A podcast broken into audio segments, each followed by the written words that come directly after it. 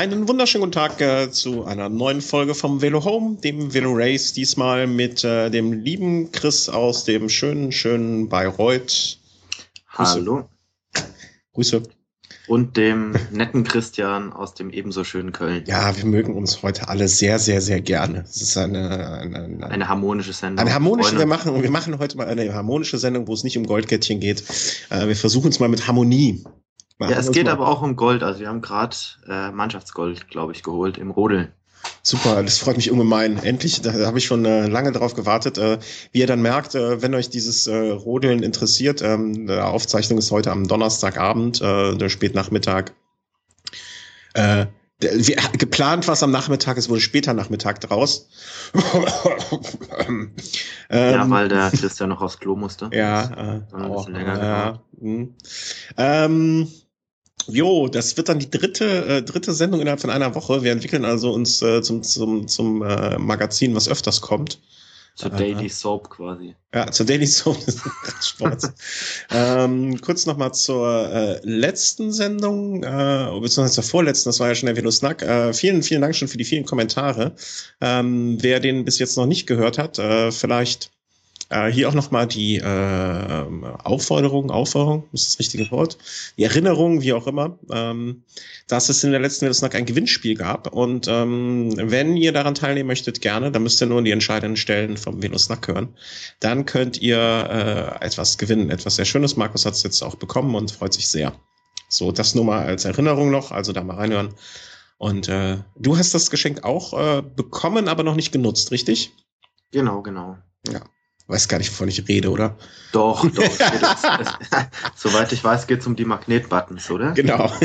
Jawohl, also doch, habe ich auf dem Schirm. Ähm, sehr schön. Jetzt äh, brauche ich nur noch den passenden Kühlschrank dazu, dann geht's los. Du, äh, du, du kannst die auch machen äh, und bringst die einfach äh, mit, wenn du das nächste Mal hier bist, und dann kleben wir die an den Kühlschrank hier. Na, ich glaube, das passt nicht. Ich glaube, das ist dann doch eher was Individuelles. Na, na. Mal schauen. ja. Ähm, so, dann äh, lassen wir mal Revue passieren. Äh, ach so, ich, ich soll dich noch loben. Sozusagen. Aha, das höre ich immer gerne.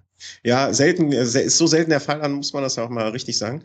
Äh, wir haben ja bei, äh, ich war ja letzte Woche hier bei äh, dieser Veranstaltung von dem Steps-Labor mit der Ausdauerleistung und Pipapo. Und äh, da traf ich auch den Hörer Thomas, der meinte zu mir, wie kann der Chris sich das alles merken bei den ganzen Rennen? Der weiß ja die kleinste, hinterletzte Platzierung äh, von irgendeinem Pfarrer bei einem Rennen in Hintertupfingen um den, äh, um, um den Dorfbrunnen. Und da habe ich äh, spontan nur sagen können, dass du halt einen großen Kopf hast, wo viel reinpasst. Aber du hast ja. da noch eine andere Erklärung für, meintest du ja, eben? natürlich, man musste natürlich auch Prioritäten setzen. Und manchmal kommen dann leider andere Dinge, die ich eigentlich dringender wissen müsste, zu kurz, aber. War, war mal eine Folge Wille Home aufnimmt zum Beispiel? Ja. Ja. Muss da ein bisschen Salz streuen. Ähm, ja, also äh, Grüße an den Thomas. Ich hoffe, dein Leistungstest da ist gut verlaufen und dass du zufrieden mit den Ergebnissen bist, beziehungsweise wenn du nicht zufrieden bist, zumindest daraus Schlüsse ziehen kannst. So, äh, noch was anderes war, ähm, bei den letzten Folgen gab es wohl hier hinten bei mir bei der Aufnahme so ein bisschen so ein, so ein Rauschen oder Piepsen oder Fiepsen oder was. Äh, der Chris konnte es eben auch so klar leicht hören. Das wird sich hoffentlich auch bald ändern. Dann ist das weg. Machen wir alles weg und neu und schön. So, aber jetzt kommen wir zu wichtigen Sachen, zum Radfahren, Radrennen. Ähm, Du hast ganz viele Sachen aufgeschrieben, wovon ich nur die Hälfte mitbekommen habe, aber du kannst mir das dann alles immer so wunderschön erklären. Und ich kann sehr qualifiziert das kommentieren. Äh, fangen wir mal an, Dubai-Tour. Genau, erste Austragung. War das die Goldkettchen-Geschichte? Genau, genau, genau. Also erste Austragung. Ich habe mich am ersten Tag wirklich gewundert, dass es dann doch wirklich von Eurosport live übertragen wurde, ja. um die Mittagszeit, jeden Tag Live-Übertragung von 11, 11 Uhr bis 12.30 Uhr. Also wirklich erstaunlich. Darf ich da kurz einhaken schon? Ja. Ähm, äh, es liefen so Twitter-Meldungen von jemandem, der diesem Podcast auch sehr, sehr, sehr nahe steht durch die Timeline. So, hurra, endlich Radrennen gucken. So, wo, wo der normale Mensch im Büro sitzt und sich denkt, ja, würde ich jetzt auch gern gucken, du Blödmann. Und dann, hurra, der und der hat gewonnen. Es gibt Leute, die haben es wirklich dann auch verfolgen können, live und äh, in, in, die halt äh, durch ihre Arbeit die Möglichkeit haben, nebenher einen Stream laufen zu lassen. Äh, ja, ich, ich hatte auch die Möglichkeit. Ah. Dadurch, dass ich halt meine, meine Masterarbeit kurz zuvor abgegeben hatte, hatte ich da dann eine gewisse Freizeit dann wieder und ähm, ja, also so richtig spannend fand ich es eigentlich nicht. Was ich besonders schade fand, durch, durch nur sehr geringe Zeitbonifikation, im Endeffekt sehr, sehr leichte Trecken, konnte halt am ersten Tag mit dem 10 Kilometer Zeitfahren schon eine Vorentscheidung oder eigentlich schon die Entscheidung getroffen werden. Mhm. Und, und derjenige, der dort den, ich nenne es mal Prolog gewonnen hat, der Taylor Finney, der hat das auch in so überzeugender und überragender Manier gemacht, dass eigentlich schon nach der ersten Etappe feststand, okay, wenn nichts passiert, dann holt er das Ding. Aber also blöd gefragt, sind die Leute, die das Ding planen, äh, einfach unfähig? Ein spannendes Rennen, also eine Mehretappenfahrt da aufzuziehen oder oder war das, das ist jetzt auch nicht unvorgesehen, ne? Wenn ich also das jetzt okay, dass jemand im 10 Kilometer Zeitfahren vielleicht einen so großen Vorsprung, ich weiß nicht, wie viele Sekunden das waren, waren es nicht so irgendwie so 20, 30 oder so etwas in, um den Dreh rum? Ich glaube so 15 oder so. Also ja. die, die die Fahrer, die quasi durch Zeitbonifikation im Sprint noch hätten was machen können. Die waren dann schon so zwischen 20, 30, fast 40 Sekunden hinten dran. Also so, so ein Sagan, so ein Kittel, die hatten dann doch schon einen gewissen Rückstand. Auch ein Toni Martin hatte, meine ich, einen Rückstand von 22 Sekunden. Mhm. Es wurde da behauptet, der Wind hätte hinten raus aufgefrischt und die Bedingungen wären nicht, nicht eins zu eins vergleichbar gewesen. Der Veranstalter hätte wohl drauf gedrängt, dass Toni Martin als letzter startet und er hat sich da so ein bisschen benachteiligt gefühlt. Nein, ist halt, dann soll er Tischtennis spielen. Ja, ich meine, gut, Dubai liegt am Meer, da, da bläst ab und zu mal der Wind. Mhm. Und man hätte vielleicht ähm, dieses 10 Kilometer Zeitfahren als letzte Etappe vielleicht ansetzen können. Dann wäre vielleicht ein bisschen mehr Spannung drin gewesen mhm. bis zum letzten Tag. Ansonsten, ja. das ist halt heller flach. Genau das meine ich halt mit, äh, wie man so eine, wie man so eine Rundfahrt dann plant, ne? Dass man zumindest das Zeitfahren jetzt als erstes, äh, wenn man so das Prolog irgendwie vier, fünf Kilometer, okay, und dann noch äh, den mit Leuten, die dort vermeintlich schwächer sind, äh, dann die Möglichkeit gibt, über größere Zeitbonifikationen das wieder auszugleichen. Aber wenn es wirklich nach einem Tag schon so gut wie feststeht, wer das Ding dann abschießt nach dem ersten Tag, Mei, dann, dann, dann fehlt auch so ein bisschen, die, also mir fehlt dann so ein bisschen die Spannung an der ganzen Geschichte. Nicht, dass ich es Tyler finde, ich finde ihn eigentlich so, ich weiß gar nicht warum, kann ich nicht festmachen, an, an was genau. Ich finde ihn eigentlich ganz sympathischen Kerl. Ähm, aber äh, nun ja. Ja, zumal die Zeitbonifikation ja auch ähm, extrem gering waren. Also für einen Sieg bekam man gerade mal drei Sekunden Zeitbonifikation. Und wenn man dann halt sieht, okay, dass zwischen Platz eins und Platz zehn von dem Zeitfahren dann schon über eine halbe Minute liegt, ja. dann sieht man einfach, dass selbst wenn man jetzt wirklich jede Etappe gewinnt und nicht mal einen Ausreißversuch dann klappt, dass da nichts drin ist. Ja. Also finde ich dann so ein bisschen verschenkt. Schade. Schade um die Rundfahrt. Also nicht, dass das jetzt eine Rundfahrt gewesen wäre, auf die ich mich schon seit Wochen gefreut hätte. Äh, aber unter den, also ich habe jetzt so, so, nach dem Zeitfahren war das ja, also ging es ja auch so rum, ja, alles so eigentlich schon durch und äh, dann hat, dann fehlt mir so ein bisschen die Motivation, ein eh schon vielleicht vermeintlich nicht ganz so interessantes Rennen sich dann auch noch anzuschauen. Ja, wobei, ähm, es war jetzt die erste Austragung. Ich gehe davon aus, dass da jetzt noch etliche Folgen werden. Und aus Fehlern lernt man auch. Was ich relativ spannend fand, war die dritte Etappe. Das war so eine, die hat am Ende so ein paar leichtere Hügel, also jetzt nicht vergleichbar mit Hügeln, wie sie jetzt bei der Tour de France auftreten, wo man dann auch mal so 500 Meter Höhenunterschied hat oder mal mhm. auch 200, 300 mit höheren Steigungsprozenten. Aber da gab es dann doch schon ein bisschen Action. Also da, da haben dann unter anderem Alejandro Valverde mal angegriffen, Toni Martin hat angegriffen, Rui Costa hat angegriffen, also schon ganz schön große Namen. Mhm. Und da ist das Feld auch schon ganz schön auseinandergerissen. Aber allein die Tatsache, dass man dann sieht, okay, Marcel Kittel überlebt das dann am Ende doch und kann die Etappe noch gewinnen. Dann haben zeigt dann schon, es ist vielleicht nicht ganz so schwer gewesen. Also zum einen, was die, die Steigungen anbetrifft, zum anderen, was vielleicht das Tempo anbetraf. Und aber auf der anderen Seite kann man natürlich genauso Marcel Kittel natürlich Respekt zollen, dass er, dass er sich da drüber gequält hat. Also mhm.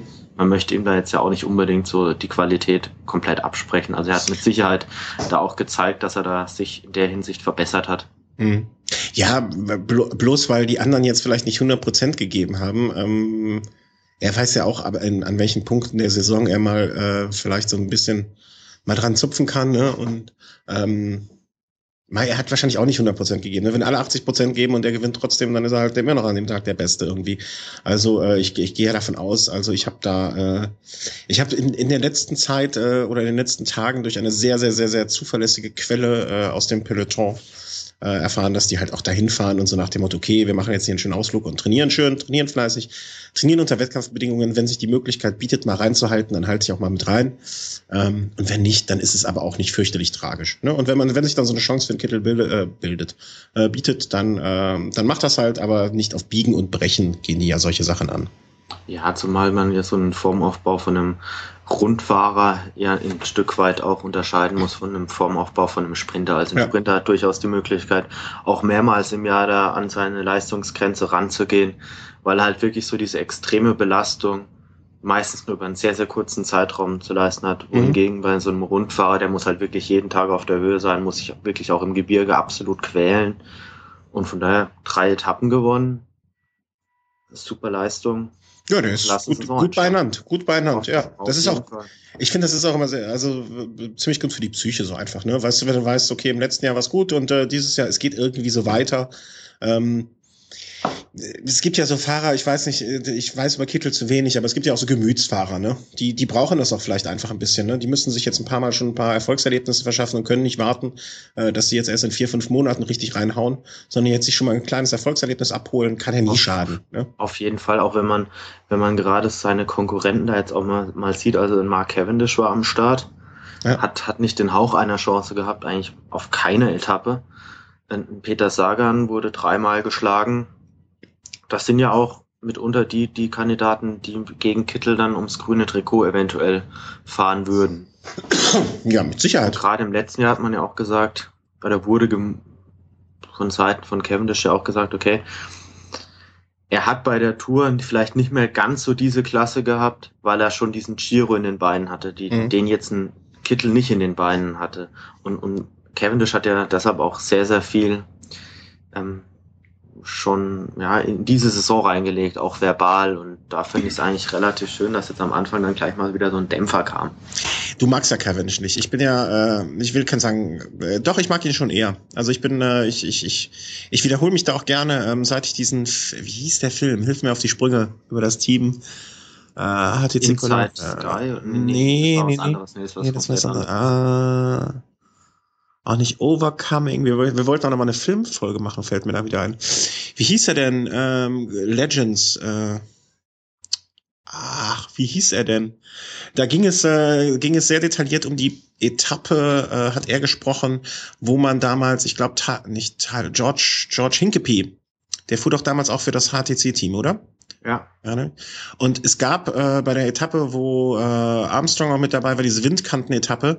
Und da hatte sich HTC wirklich äh, ausgeguckt, okay, wenn wir hier an dem Tag irgendwie, nagel mich jetzt nicht auf Details fest, äh, an dem Tag wollten sie unbedingt George Hincapie ins gelbe Trikot fahren. So als Dankeschön für all die Jahre, äh, die er dem Radsport geschenkt hat und was er da alles vollbracht hat und geleistet hat. Und das hatten sie sich vorgenommen wohl für diesen Tag. Ey, pff, wahrscheinlich wird irgendjemand mich unter, den, unter der Folge den Kommentaren komplett auseinandernehmen und das als Blödsinn hinstellen. Was soll das gewesen sein so? Ähm, äh, wann war die Tour? Äh, mit dieser Windkantensituation Armstrong. HTC äh, 2000, 2000 Dings. äh, auf jeden Fall gibt es da diesen Film und äh, da HTC, Movie und da spricht halt Cavendish äh, so ein bisschen darauf ähm, oder spricht darüber, äh, was das, dass das deren Ziel war an diesem Tag und dass das alles machbar war und ähm, dass sie es nicht geschafft haben. Und äh, da spricht er eigentlich darüber, dass wie traurig alle waren und wie wie die also er er er, er hat für mich sehr sehr glaubhaft rübergebracht, dass das ihm wirklich furchtbar leid tat, dass sie das an dem Tag nicht geschafft haben und dass er für so gerne dem Radsport was zurückgegeben hätte hier für ihn. Und da hat er mich ein bisschen von seiner Person äh, überzeugen können. Aber ich glaube, Hinkepie fuhr schon in Gelb. In der Saison? In der bei der Das Saison? weiß ich nicht. Ich weiß ja nicht mal, welche du meinst. Also, aber ähm, ich meine, er wäre 2010 bei der Tour in Gelb gefahren. Vielleicht nicht lange, aber so eine Etappe. Ich glaub, ich glaub. Chasing Legends hieß der Film übrigens. Jetzt habe ich es kurz rausgefunden. Ähm, nun gut, das, äh, das werden wir im Nachgang dieser Sendung äh, recherchieren. Ich meine nicht. Was meinst du nicht? Äh, dass der Hinkepie in dem gelben Trikot 2010 fuhr. Ja, das meine ich auch nicht. Meine 2006 wäre, glaube ich, auf jeden Fall schon mal. So, so, so, so, so. Äh, das kann sein. Also da, äh, da, das übersteigt mein Wissen mal wieder. Aber das, äh, das, äh, wir werden es rausfinden und wenn es einer vor uns rausfindet und äh, noch unter die Folge schreibt, äh, sind wir ihm sehr, sehr dankbar. Naja, um den Bogen zurückzuspannen, deswegen seit diesem, Film, seit diesem Film habe ich meine Meinung über Cavendish äh, sehr geändert. Und äh, mag ihn jetzt mehr als vorher. So. Ist auch legitim. Ja. Muss mal Chasing Legends gucken, äh, dann wirst du deine Meinung vielleicht auch ändern. Vielleicht. Vielleicht habe ich ihn ja rumfliegen. Und das nächste Mal hier bist, schauen wir Chasing Legends. Und dann äh, übersetze ich dir das auch alles gerne, was die da sagen. und dann, äh, mach, dann äh, ja, ja. Bin gespannt. So, äh, Mallorca. Ja. Die äh, von mir so verachtete Insel äh, im Süden. Ja, was heißt verachtet? Also ich glaube, da würden jetzt viele, viele Radfahrer da vehement widersprechen, die da ja. jedes Jahr dahin pilgern zu Tausenden und die wirklich die Trainingsbedingungen Jahr für Jahr den Bedingungen in Deutschland oder sonst wo auf der Welt eigentlich vorziehen. Da, das stimmt. Äh, ich, ich pflege da auch meinen Vorurteil. Also das, äh, ich gebe das auch zu, dass dieses, dass dieses Bild, was ich da habe, vielleicht völlig unzurecht ist und ähm, äh, ja, nun gut. Also äh, Vorurteil, völlig unberechtigt und äh, ohne ohne Grund. Aber äh, da treffen sich jetzt alle, hast schon recht, und äh, gucken durch die Gegend und äh, fahren dieses Mallorca Challenge Ding. Ja, es ist Was halt. Mich, aber dieses Jahr auch irgendwie nicht interessiert. Ich weiß auch nicht warum. Da gab es auch so Jahre, da hat mich das mehr interessiert. Ja, vor ein paar Jahren wurde einfach damit aufgehört, da auch eine Gesamtwertung auszutragen. Von daher ist das jetzt eher so ein wirklich so ein absolutes Training, rumgebummel. Also da gibt's ja. dann Nein, es, ist, es treten dann schon sämtliche Mannschaften mit, mit meistens so der, der vollen Anzahl an Fahrern an. Aber da erlebt man es zuhauf, dass an der ersten Verpflegungsstelle oder an der Verpflegungsstelle einfach mal 50 Fahrer oder, oder 30 Fahrer einfach mal jetzt aussteigen und fahren dann weiter noch eine Trainingsrunde.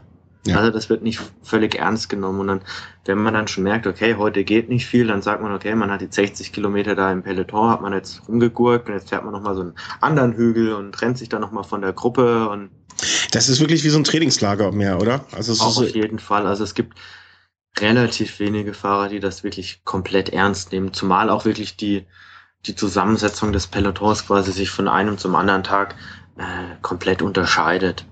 Also man pickt sich da so seine Etappen einfach raus, die man fahren will.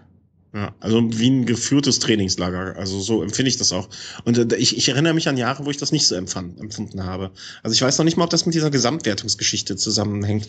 Ich glaube vielmehr, dass es ähm, äh, einfache Theorie meinerseits oder nur Theorie, ähm, dass es durch diese Dubai-Geschichte, durch die Katar-Geschichte und so weiter und so fort ähm, einfach der Fokus nicht mehr so drauf gerichtet wird und dass es deswegen sich die Fahrer auch eher rausnehmen können. Weißt du, dass das ist das.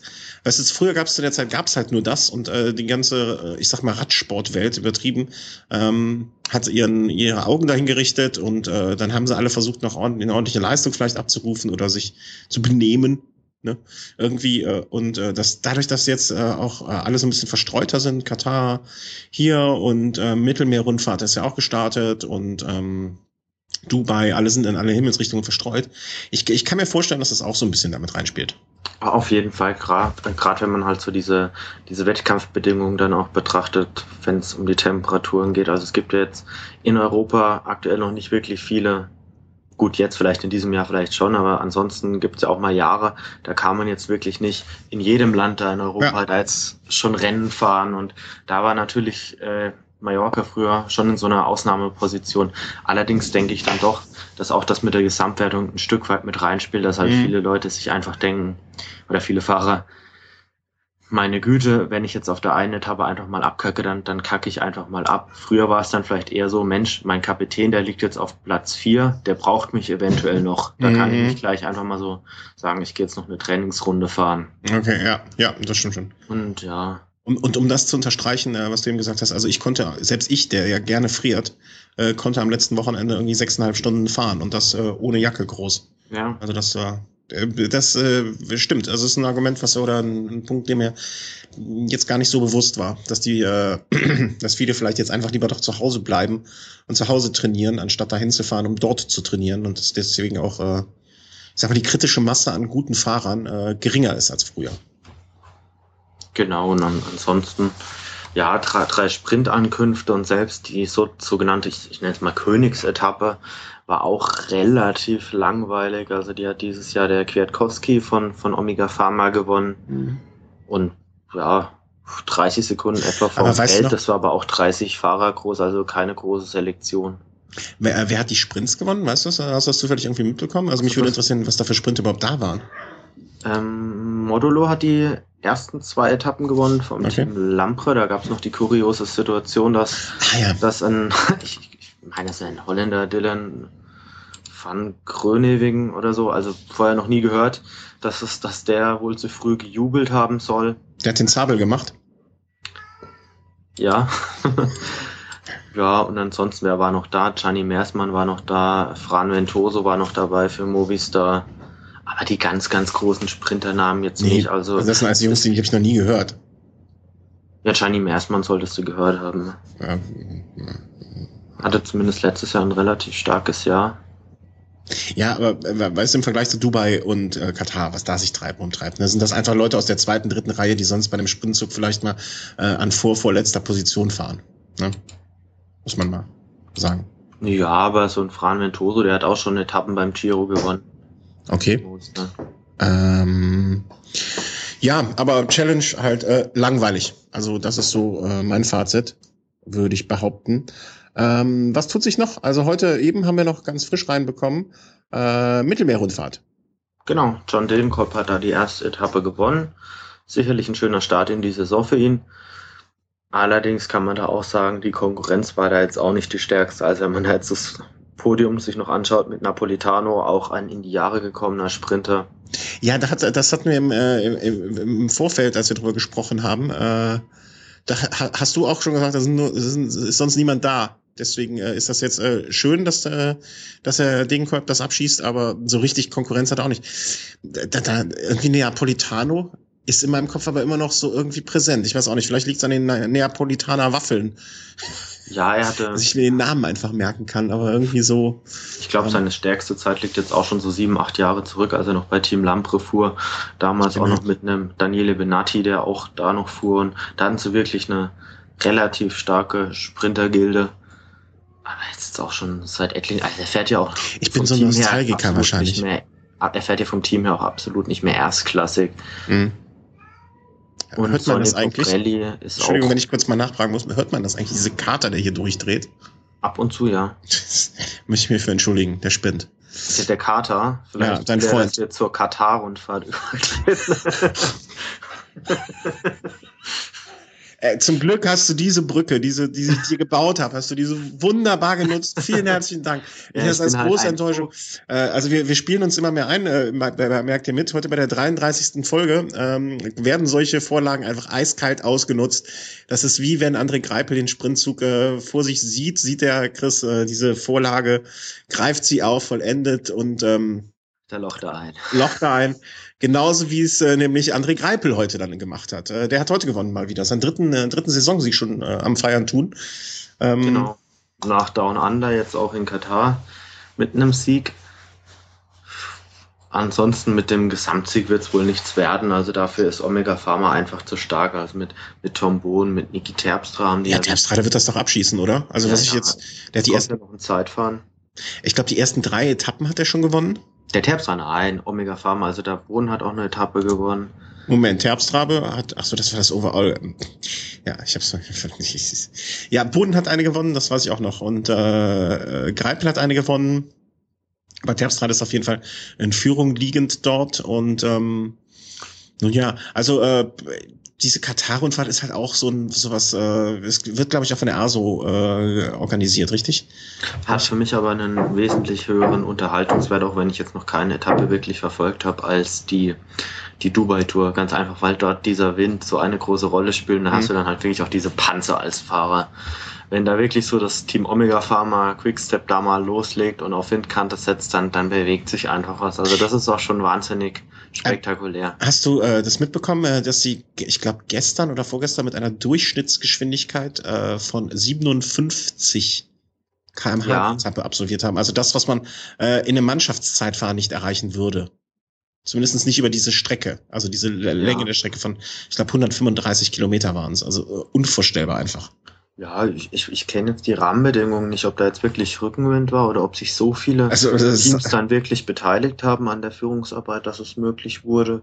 Äh, ich gehe auch mal von äh, Rückenwind einfach aus, aber nichtsdestotrotz, also ein 57er Schnitt, äh, da, da musst du schon äh, wirklich, da darfst du nicht sehr viele Kurven haben, wo du mal einen Tritt auslassen kannst. Und ähm, Auf jeden Fall, ja. Also für mich einfach, äh, äh, stell dir mal vor, so ein Tour, ich weiß nicht mehr, bei, bei Mannschaftszeitfahren der Tour, was die für Schnitte fahren, aber ich äh, meine, das wird sich auch irgendwie so in den Dimensionen bewegen. Aber ähm, eher, na, eher, bisschen eher weniger. Sogar, eher sogar geringer. Zumal die, die Mannschaftszeitfahren bei der Tour oder bei der Vuelta, die werden ja auch meistens jetzt schon immer, immer kürzer. Also wenn das da mal 20, 30 Kilometer sind, ist es schon viel und selbst die, die ja, ja. führen dann teilweise noch durch Städte, wo du dann auch Schwierigkeiten hast, dann mit dem Team dann auch mal um die Kurve zu kommen. Genau, aber äh, Mannschaftszeit, Zeit, äh, Mannschaftszeitfahrräder, äh, Zeitfahrräder, äh, A, B, ähm, eingespielte Teams, die aufeinander, ähm, aufeinander abgestimmt sind? Ja, nee, nee, wobei, da muss ich auch ein Stück weit widersprechen. Also du gehst ja meistens nicht mit einem Team in die Rundfahrt, um das Mannschaftszeitfahren zu gewinnen. Das gibt's vielleicht auch, aber. Oh, das hatten wir, aber doch hatten wir das nicht. Wer war es denn? Cervelo? Äh, hatten die nicht? Garmin, Garmin? Aber im Regelfall hast du dann halt auch wirklich immer mal so eins, zwei, drei Fahrer dabei, die dann vielleicht auf die Gesamtwertung schielen und dann, wo du auch mal so Fahrer einfach mal mitschleppen musst. Aber die du dann vielleicht auch auf der Strecke einfach liegen lässt. Ne, so ein Sprinter, also es ist ja, es, es kommt ja jetzt nicht gerade selten vor, dass, also es kommt, nein, andersrum, es kommt eher selten vor, dass die auch zu neun gemeinsam ins Ziel kommen, oder? Ja, das wäre auch fahrlässig. Also das, ja, ja, das ja, ja, genau. nur die schlechten Teams. Hm. Ja, äh, aber gerade diese Gesamtwertungsfahrer, das sind halt gerade die Fahrer, die du nicht liegen lassen darfst. Nein, nein, nein, natürlich nicht. Aber das, das meine ich ja nur, dass äh, selbst bei einer, wenn, äh, sagen wir mal, von den neun, sieben eingespielte Leute miteinander äh, trainiert haben, äh, kriegen die so eine Leistung einfach nicht hin. Ne? Und äh, also 57, da muss auch schon ordentlich Wind mit dem Spiel gewesen sein. Ohne dass ich die Leistung in irgendeiner Form schmälern möchte. Aber ähm, ich, ich, ich habe selber jetzt äh, hier eben schon angesprochen am Samstag gemerkt, boah, der, als ich hier durch die Eifel geguckt bin, äh, da einfach Wind von vorne mächtig kam. Da bin ich einfach einmal nur noch mit 13, 14, 15 kmh leicht bergauf gefahren. Ne? Mhm. Und danach auf dem Rückweg dann einfach mit äh, 40, 42, 43, ohne dass ich gut treten musste. Also ich denke mal, so, so Winde waren da hoffentlich auch ein bisschen im Spiel. Äh, dass äh, solche Leistungen möglich waren. Aber äh, auf jeden Fall Degenkolb äh, hat da, äh, Quatsch, Degenkolb, ich bin auch immer bei Degenkolb. Äh, Greipel, also auch, äh, Greipel auch in einer schönen Frühform, wie ich finde.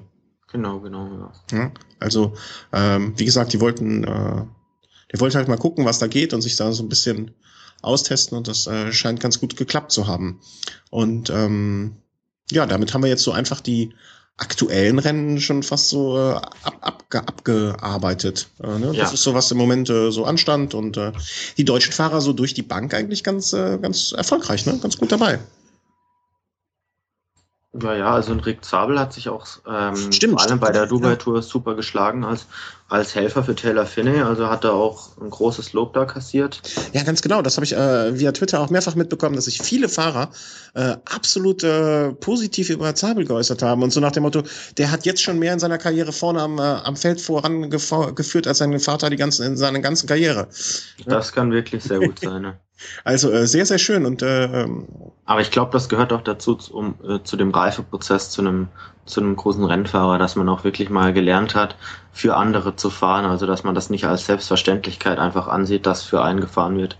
Ja, natürlich. Also äh, er ist da jetzt das äh, nicht schwächste Glied im, äh, im, im, in der Kette, sondern einfach so das jüngste Glied, ne? Und da muss er halt, äh, muss er halt ran. Und ähm, ja, da äh, wird er, aber schön, schön, dass er diese Rolle so annimmt und dann, äh, also überrascht einen jetzt auch nicht, aber dass, äh, dass er von allen Seiten so hoch gelobt da schon wird, äh, auch aus dem Ausland vor allen Dingen, äh, finde ich eine tolle Sache. Also äh, bin ich sehr, sehr positiv über, überrascht nicht, aber ähm, so das, was man gehofft hat, was sich vielleicht er, ergeben wird, äh, passiert auch wirklich. Und das ist ja auch immer äh, dann sehr, sehr, sehr schön. Ähm, ja, dass er da so seinen Weg geht. Ich erinnere mich noch vor zwei Jahren oder drei Jahren hier in Köln hat er noch das Juniorenrennen gewonnen, habe ich ihn noch gesehen. Und äh, ja, ich habe auch schon ihn in Frankfurt beim Stimmt, der war. Eschborn, boah, Finanzplatz Eschborn, Frankfurt, wie es auch in dem Jahr auch irgendwie hieß. Irgendwie hieß. Ja, ja. Das Rennen da, da in Hessen. Ja, ja. Ehemals rund um den Henninger Turm. Ja, das Hessen, in diesem unbedeutenden Land, äh, Bundesland äh, Hessen. Ähm, das Ding. Ja, stimmt, da hat er auch mal das Juniorenrennen, glaube ich, gewonnen, ne? Ja, ja. Ja, hoffen wir, dass das so weitergeht, ne? Und dass er seine äh, Junioren-Karriere äh, dann, äh, dass er da zumindest mittelfristig, langfristig äh, an, anknüpfen kann an das, was er da äh, geleistet hat. Und jetzt ist er ja zumindest auf einem schönen Weg. Also das äh, freut einen sehr. Ja, äh, ist, noch, ist auf jeden Fall noch sehr jung. Ist jetzt gerade mal 20 geworden, glaube ich, im Dezember und war dann auch der jüngste Teilnehmer bei, von der Dubai Tour. Und dafür hat er sich wirklich super gezeigt. Mhm. Äh, hast du von dem, ähm, von dem äh, wie heißt der? Ich komme auf den Namen, du weißt mein Namensgedächtnis. Äh, dem Deutschen bei Movistar, hat man da schon mal irgendwas gehört? Hat der sich schon mal ähm, irgendwo? Jascha Sütterlin fuhr, ähm, meine ich, zwei äh, Etappen bei der Mallorca Challenge. Ah, okay, okay. Aber jetzt. Als äh, Saisoneinstand. Mh, aber er hat ja auch einen Blog, meine ich, bei radsportaktiv.de oder Radsport News. Mhm und schreibt da wohl, dass das Saisonziel, das für ihn ausgegeben wurde, einfach sich so an die Profiszene zu gewöhnen ist und am Ende des Jahres ein bisschen Spanisch zu sprechen. Okay. Ob das jetzt wirklich das perfekte Saisonziel ist, am Ende so ein bisschen Spanisch Der ist auf Sprachurlaub, jetzt raff ich das erst. Ich naja, dachte... ich, also ich, ich glaube, das ist kein Ziel, das man als Teamleiter jemandem setzen muss. Ich glaube, das sollte die Eigenmotivation des, des Rennfahrers sein. Ja, äh, siehst du so, sehe ich so, aber wenn man sich so auch über den Radsport hinaus in, äh, bei, in den Profisportlern, äh, Profisportbereich umschaut, sehen das wohl die Profisportler nicht immer alle so. Also äh, die diejenigen, die glaube ich, die sich, äh, die wirklich engagiert sind und sich mit dem Sport und darüber hinaus mit dem Verein äh, irgendwie identifizieren und auseinandersetzen, die, die sehen das so. Ähm, und äh, aber ey, pff, mal im Ernst, hat so ein war, Kettle Evans war doch auch mal bei T-Mobile, oder? Ja. Glaubst du, der sprach danach Deutsch? Das war ja auch kein deutsches Team. Nun gut. Ja, gut, ja, was halt. Gut, Aber äh, du, du weißt, was ich meine. Zu Telekom-Zeiten schon noch. Ja, du, du weißt, was ich meine von der grundsätzlichen Idee. Aber es war damals, glaube ich, schon ein sehr, sehr international geführtes Team. Und wenn man jetzt mal so die, die Besetzung vom Team Movistar anschaut, dann sind das ja wirklich 80 Prozent Spanier und dann hast du noch Costa Ricaner dabei, die Spanisch sprechen, hast du Kolumbianer dabei, die Spanisch sprechen und aber um äh, heute, heute, ich rufe, rufe heute zum Tag der Überleitungen aus. Ich habe ja auch gelesen, dass Chris Horner zum Beispiel äh, jetzt schon einen Italienischkurs macht. Ja, vielleicht hat er nur deshalb den Vertrag bekommen, wer weiß es, aber. aber er hat definitiv, äh, habe ich irgendwo gelesen, die Tage, dass er jetzt auch Italienisch äh, schon eifrig lernt. Ja, das ist sehr schön und gehört ja ein Stück weit auch einfach dazu. Äh, denke ich auch, ja, ja, ja. Aber gerade, äh, ich finde immer so gerade, äh, die Engländer, Amerikaner haben es natürlich auch ein bisschen einfacher, ne? weil äh, sie, sie, äh, sie, sie treffen halt meistens auf Menschen, die zumindest im, in der Verständigung gut genug sind, um sich äh, auf Englisch auszudrücken. Aber auch nicht jeder. Nicht jeder. Aber äh, die Wahrscheinlichkeit, dass jetzt Horner in äh, Italien auf jemanden spricht, trifft, der Englisch spricht, ist vielleicht doch ein bisschen größer, als dass Sütterlin auf jemanden trifft, der Deutsch spricht. Ja, auf Mallorca schon. Ja. Wurscht. Horner ist bei, Horner ist bei Lampre. Ja. Ja, schön, dass das noch, ich glaube, in der letzten Folge haben wir noch das Schlimmste befürchtet, äh, aber dass es dann jetzt äh, doch noch irgendwie so geklappt hat.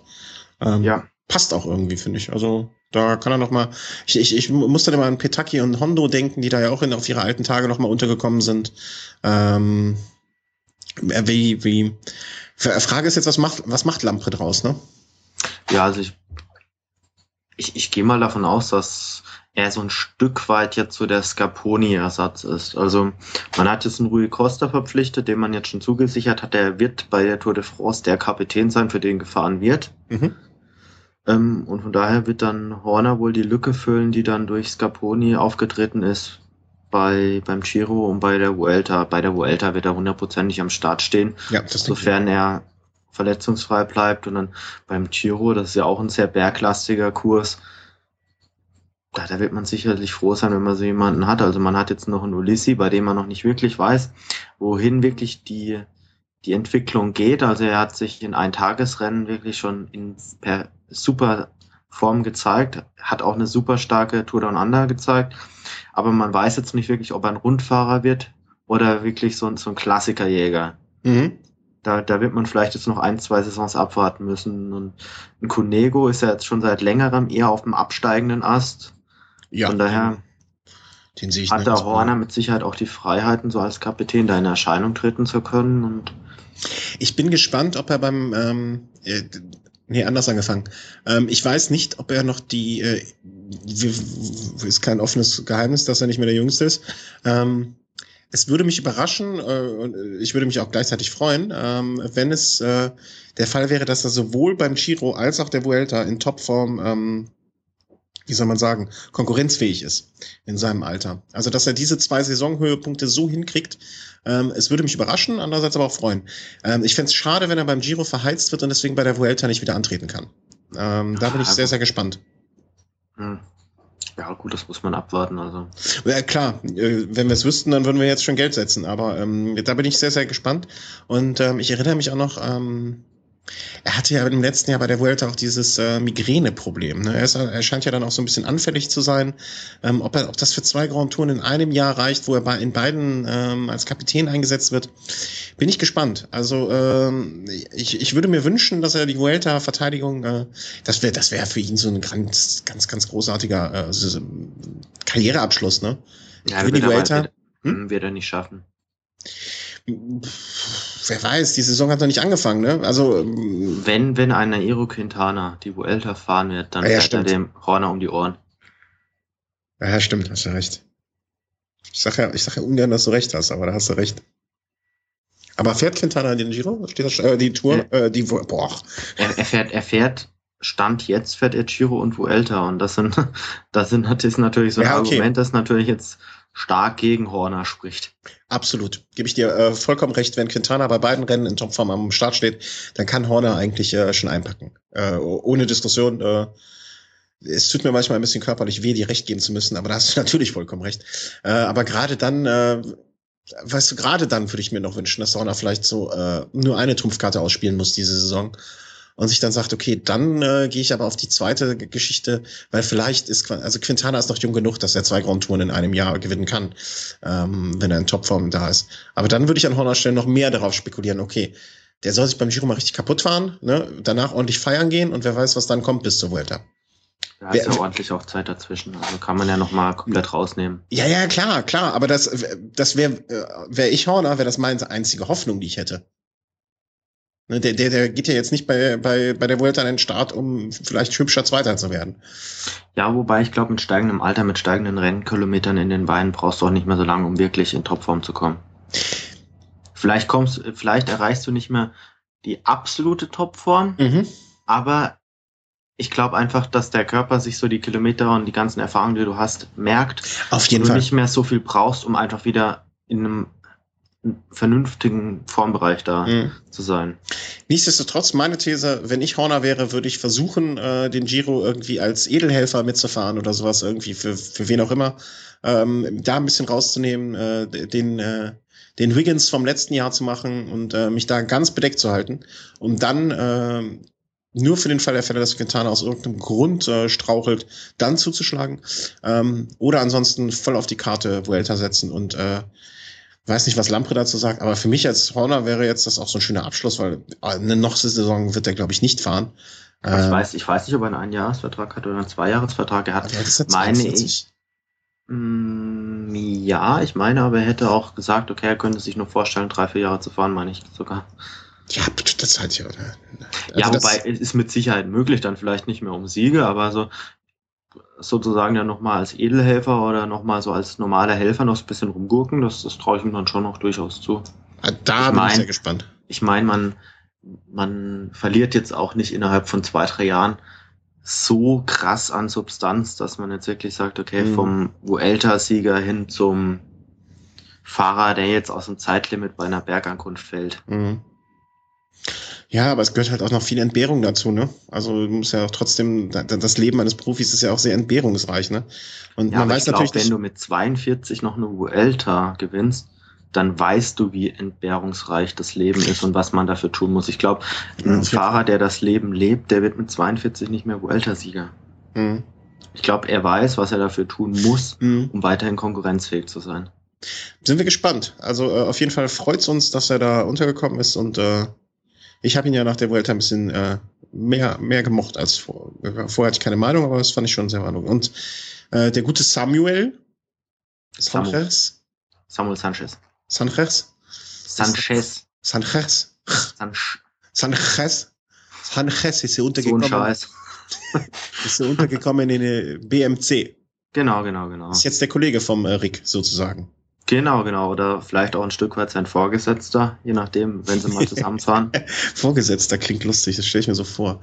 Äh, wie damals der äh, Jan Ulrich dem Klöden als sein Vorgesetzter gesagt hat, Klödi, mach die Weinflasche auf.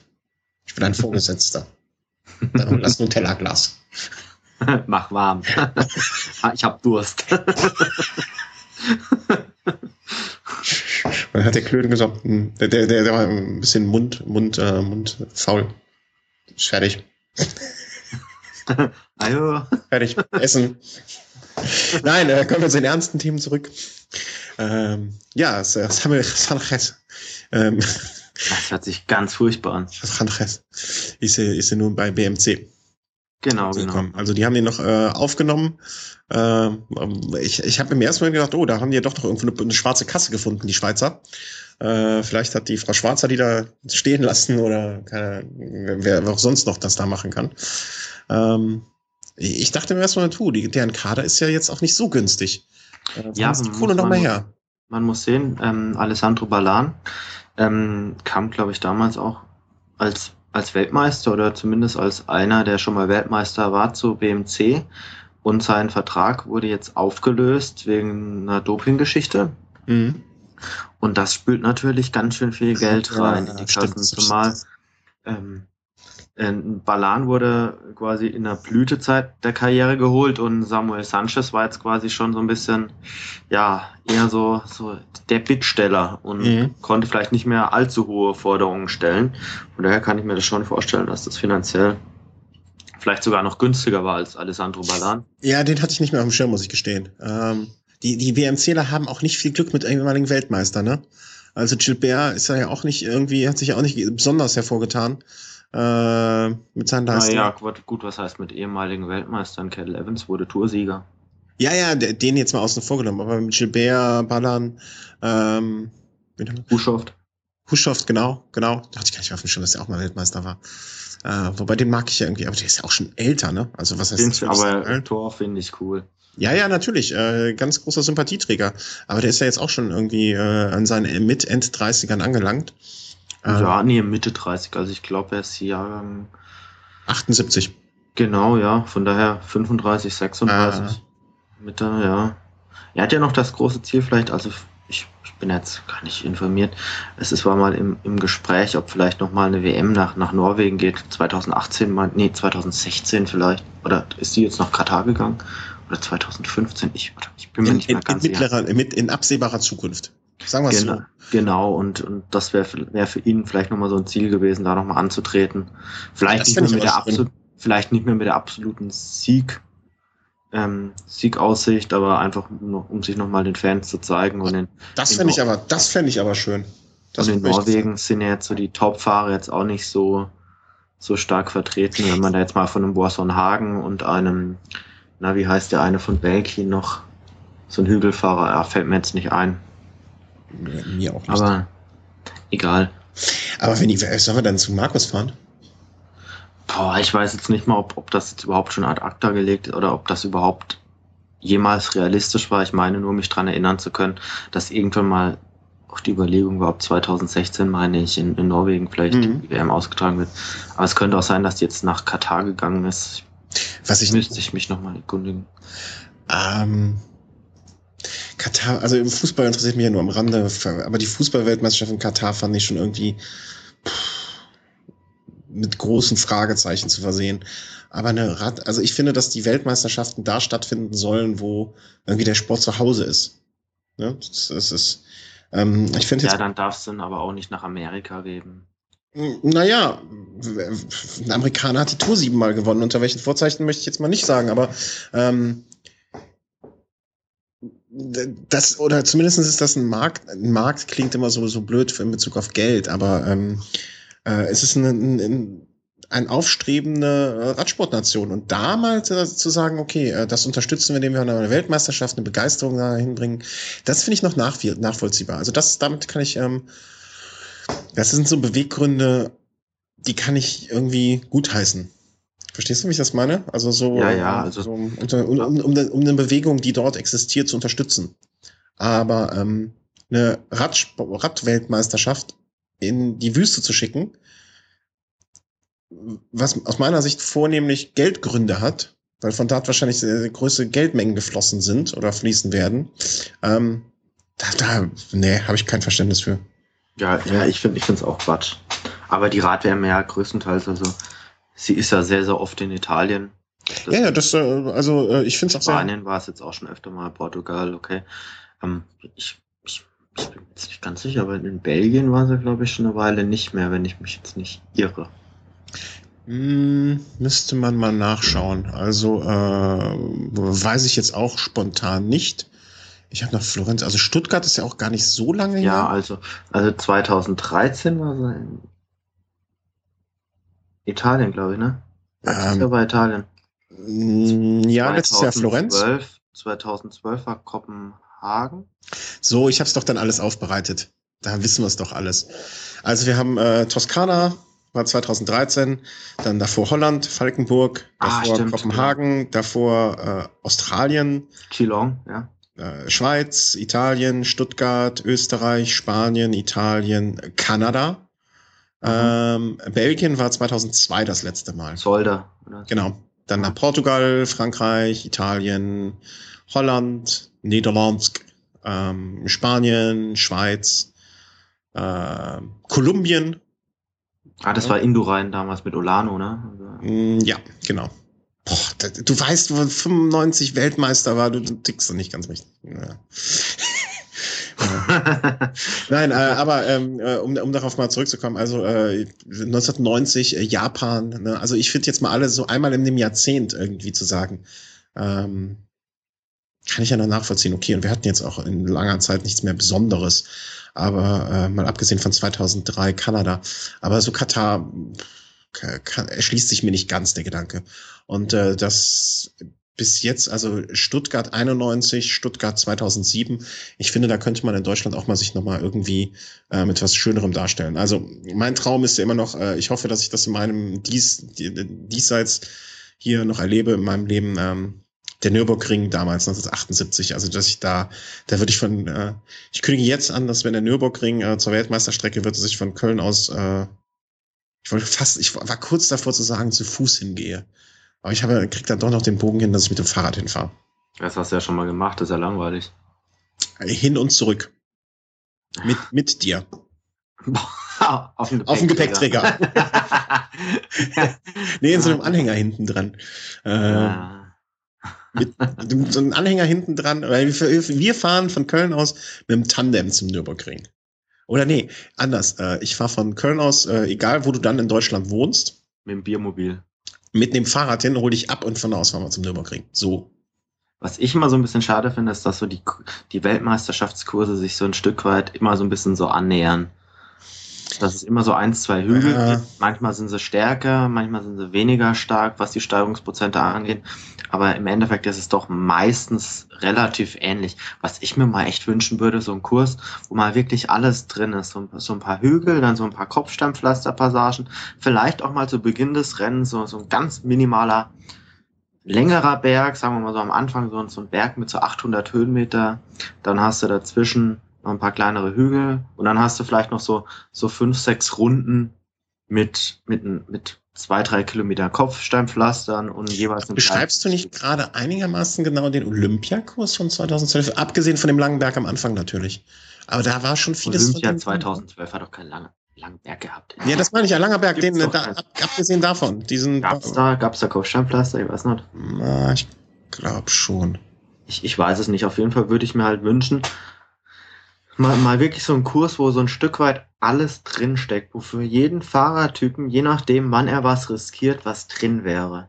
Naja, ich glaube, für den Sprinter ist immer nur Hopp oder Top, ne? Also für den, das von dir beschriebene, also was ein 800 Meter Berg gerade direkt am Anfang, ähm, entweder bummeln sie da alle Ne? Ja, dann, aber dann hat man natürlich auch die Möglichkeit verschenkt. Ich meine, wenn du jetzt so ein Team Kolumbien hast und nach 50 Kilometern von, von 250, ja, oder, oder lass es nach 100 Kilometern sein. Man kann jetzt erstmal 100 Kilometer flach anfahren, dann sind es noch 150 Kilometer und dann hat man mal so ein, so ein 12, 13 Kilometer Anstieg mit, mit 800 Höhenmetern. Dann könnte jetzt so ein Team Kolumbien sagen, boah, jetzt distanzieren wir mal die Sprinter auf fünf Minuten und dann mal gucken, was bei rumkommt. Ne? Mhm. Dann, Ey, klar, also wenn man, wenn sich das da hätte für mich einen ganz anderen Reiz, weil dann schon interessanter wäre, hey, was passiert denn jetzt 150 Kilometer vor Ziel bei dieser und dieser Passage? Wer geht denn da jetzt so ein bisschen so auf Angriff? Weil so sind die ganzen Rennen doch so ein Stück weit, ah, die laufen immer gleich ab. Du, du, du schickst am, ganz am Anfang gehen so ein paar Außenseiter in die Gruppe, die werden dann so bei 150, 100 Kilometern von Ziel eingeholt. Dann schickt jede größere Mannschaft so einen Fahrer in eine Gruppe, die, die holen dann nochmal so zwei, drei Minuten raus, werden dann auch so 40 Kilometer vom Ziel eingeholt und 30, 40 Kilometer vom Ziel beginnt dann so langsam das Finale. Mhm. Ja, das ist halt, ähm, das ist meistens einfach dieser Natur des Kurses irgendwie geschuldet. Klingt blöd, aber ähm, ich, ich, man versucht es da halt, man müsste halt, wenn, dann finde ich äh, einfach so mal sagen, okay, wir machen, äh, wir machen jetzt so so einen gewissen Rhythmus rein, weißt du, dass man sagt, okay, ein Jahr für die Sprinter, das nächste Jahr ist halt mal wirklich für die Bergfahrer, mhm. danach das Jahr für so, in Anführungszeichen, die Klassikerjäger, ne, die so, so welliges Terrain bevorzugen. Und das Jahr darauf äh, machen wir dann äh, irgendwie so mal was komplett Verrücktes. Ne? Also das wäre die einzige Lösung, die mir da so vorstellen würde, um einen gewissen Gerechtigkeitsfaktor reinzukriegen. Ja, ja, es gäbe halt deutlich spannendere Kurse als jetzt in den letzten Jahren da. Warten wir mal ab, was die Spanier dieses Jahr auf, auf, auf, auf, die, auf die Beine stellen. Ja, der Kurs ist ja schon. Ach so, habe ich noch gar nicht bekannt. gesehen. Okay. Na, dann warten wir einfach da ab, was das Jahr danach die Norweger auf dem Weg haben. Falls sie da an den Zug kommen. Ja. Äh, wenn wir jetzt bei Streckenpräsentationen sind, du hast äh, schon gesagt, ähm, dass dich gewundert hat, dass bei Paris-Nizza ähm, sind sie wieder zum alten äh, Strecken genau, genau, genau. zurückgekehrt. Vor, vor, vor zwei oder drei Jahren gab es ja mal die Änderung, dass jetzt wieder die ehemalige Schlussetappe, das Einzelzeitfahren hoch zum Col d'Es, mhm. dass es wieder eingeführt wurde. Das wurde jetzt dieses Jahr wieder zurückgenommen. Also man kehrt jetzt wirklich wieder zu so einer Streckenführung mit so einer Runde über Col d'Es und noch so einen anderen Berg zurück, wie es ihn mhm. auch jetzt zum, in den 2000er Jahren quasi immer gab.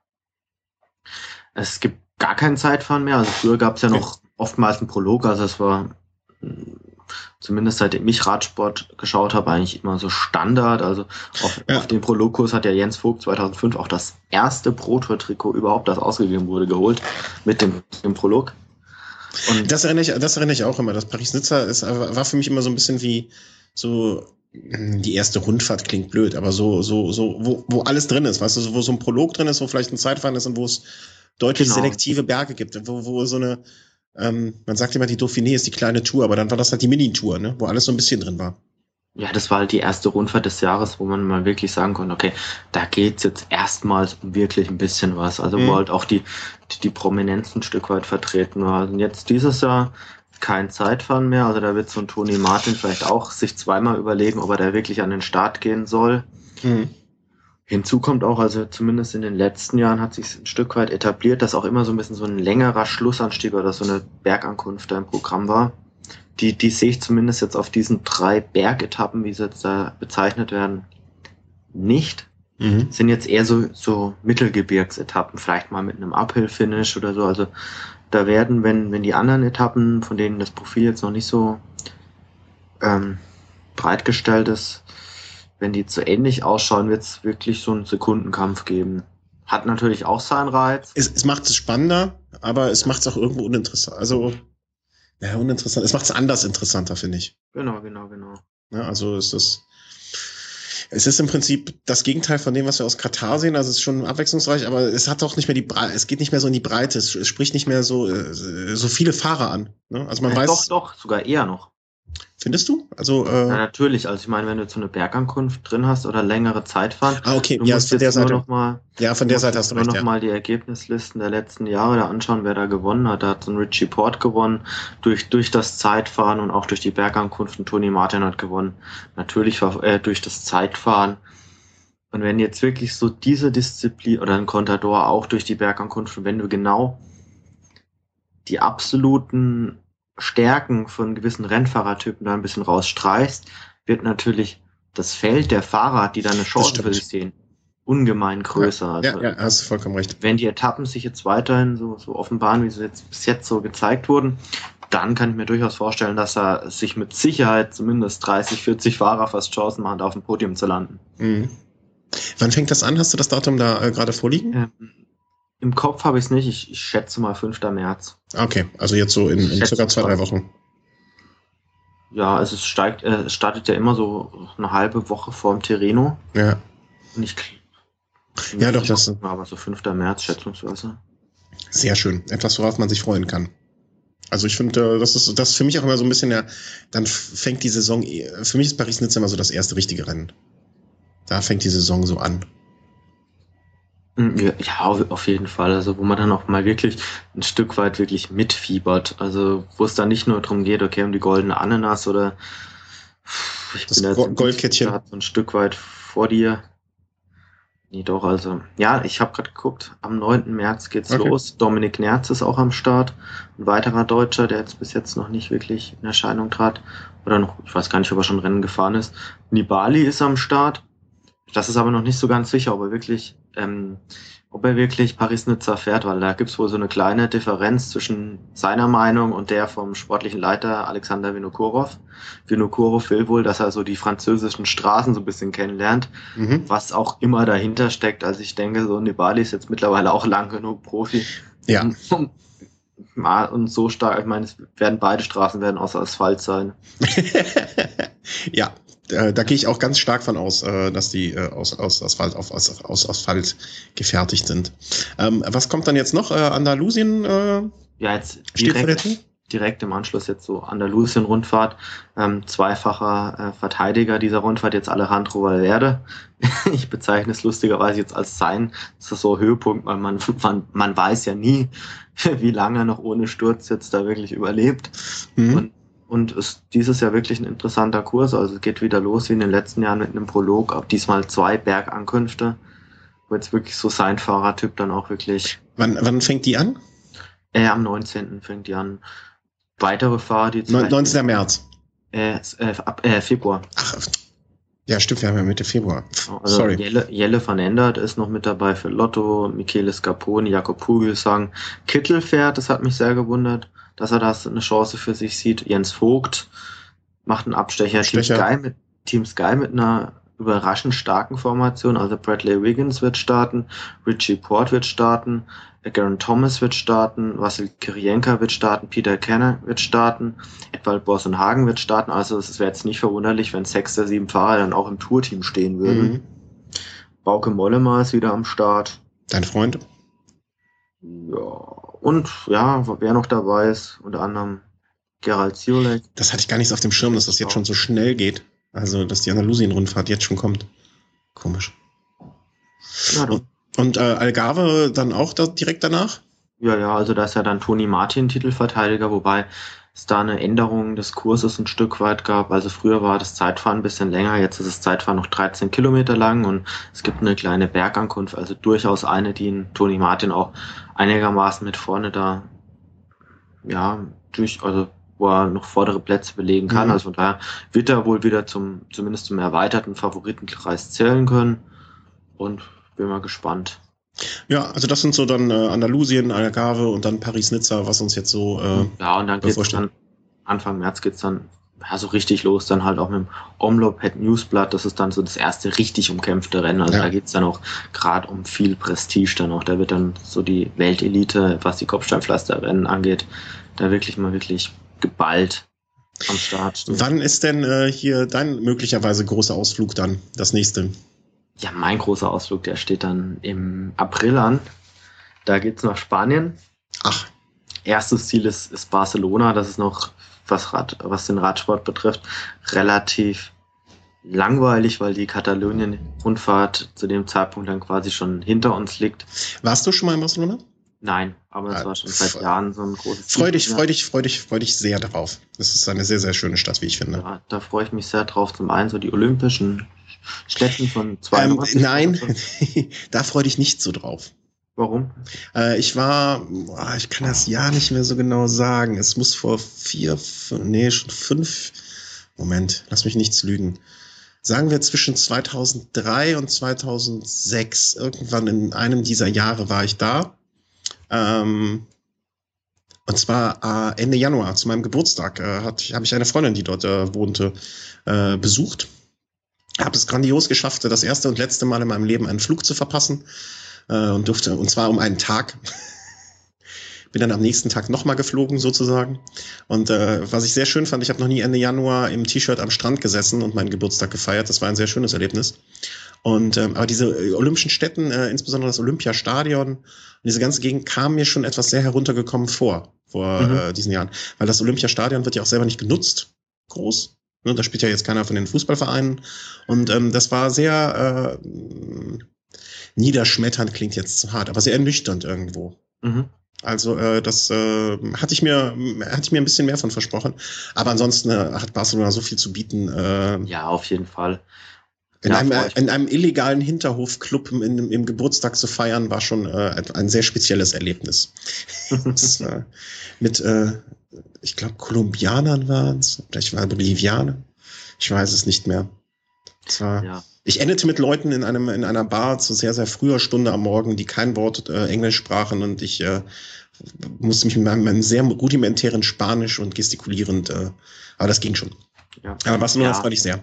Ja, auf jeden Fall und da ein paar Tage auf jeden Fall rumschauen und dann geht's wohl dann noch so, ja, so zwei Tage dann zur Baskenland-Rundfahrt. Mal schauen, ob man vielleicht Grand Prix Indorain noch mitnimmt und da freue ich mich eigentlich sehr drauf, weil ich denke, das ist ein sehr, sehr schönes Rennen, das jetzt vielleicht noch nicht allzu überlaufen ist, weil es doch eher, auch wenn es World Tour Status hat, vielleicht doch eher noch so ein bisschen provinziell ist. Ja, das ist so eine familiäre Veranstaltung, ne, finde ich. Ja, da hoffe ich zumindest drauf. Und da bin ich eigentlich sehr, sehr gespannt drauf. Mein großes Idol steht da, stand jetzt am Start, wenn er sich vorher nicht aufs Maul legt. Und ich habe mir eigentlich schon ja, geschworen, ihn noch mal einmal wirklich live Radfahren zu sehen, bevor vielleicht ja. irgendwann auch mal die Karriere dann dem Ende sich entgegenneigt.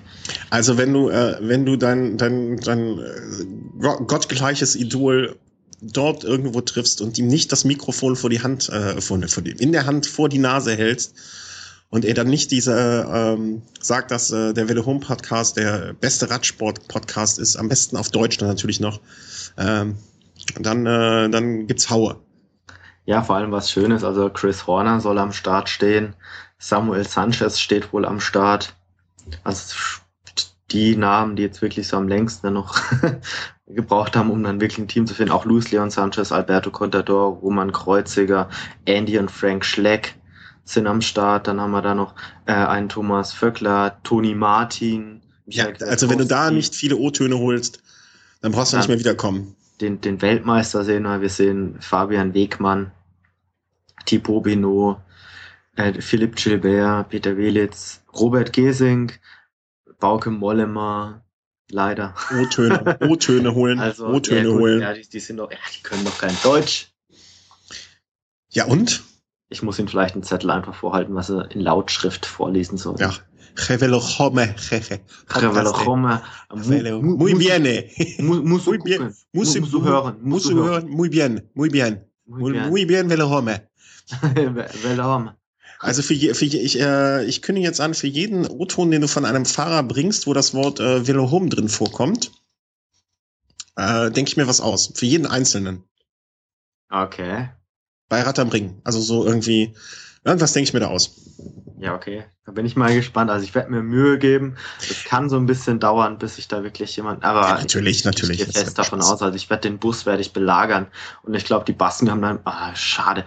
Äh, die Basken gibt's ja nicht mehr, aber ich, ich war mal Bayern-Rundfahrt vor dem Baskenbus gestanden, die haben sich nicht rausgetraut. das war witzig. Die waren ja wahrscheinlich zu klein im Vergleich zu dir. Ja, natürlich, die, da ist ja keiner größer als 90 Zentimeter. Ja, und dann, damit sind die ein Drittel von dir. Ja, das ist schon. Ungefähr. Tragisch. Für die. Ja. Ja. Okay, dann äh, freuen wir uns jetzt auf die anstehenden Rennen, machen hier mal zu. Äh, bedanke mich nach Bayreuth an den Chris, bedanke mich äh, Kein Problem, immer wieder gern. an alle Menschen, die zugehört haben, ähm, Flattern, Spenden und so weiter, die uns äh, bei iTunes bewertet haben, die uns bei podcast.de bewertet haben und, und, und, und. Vielen, vielen, vielen Dank für die Zeit, die ihr uns schenkt, äh, die wir euch hoffentlich ein bisschen ähm, unterhaltend gestalten. Vielen, vielen Dank und ähm, wir hören uns dann in der kommenden Woche wieder mit einem Velo-Snack und ähm, wie gesagt, wenn ihr am Gewinnspiel noch teilnehmen wollt, Hört kurz rein in den letzten Velosnack, hört, was ihr machen müsst und dann könnt ihr etwas sehr, sehr Schönes gewinnen. Vielen Dank und auf bald. Tschüss. Danke, ciao.